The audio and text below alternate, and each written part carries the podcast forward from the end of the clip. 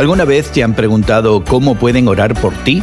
A veces esta pregunta es difícil de responder porque hay tantas cosas que no sabemos por dónde empezar y otras veces no podemos pensar en ninguna necesidad apremiante.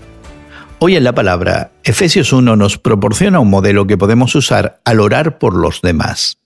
El apóstol Pablo comienza dando gracias a Dios por los creyentes en Éfeso, basándose en la vida y circunstancias de aquellos por los que ora.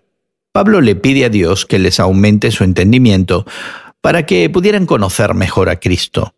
Esto implica conocer más de las verdades de la fe cristiana que transforma el corazón y produce esperanza.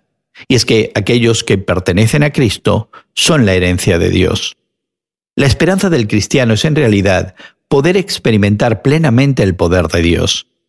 Por eso Pablo nos asegura que el mismo poder que Dios ejerció en Cristo cuando lo resucitó de entre los muertos y lo sentó a su derecha en las regiones celestiales, actúa en nosotros.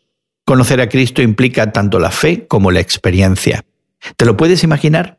Oras para que el mismo poder de la resurrección de Cristo te capacite a enfrentar tus desafíos en el día de hoy. Pídele a Dios que te muestre cómo Jesús es cabeza de todo en la iglesia y nosotros somos la plenitud de aquel que lo llena todo por completo. Pídele a Dios eso no solo para ti, sino también para alguien a quien conoces.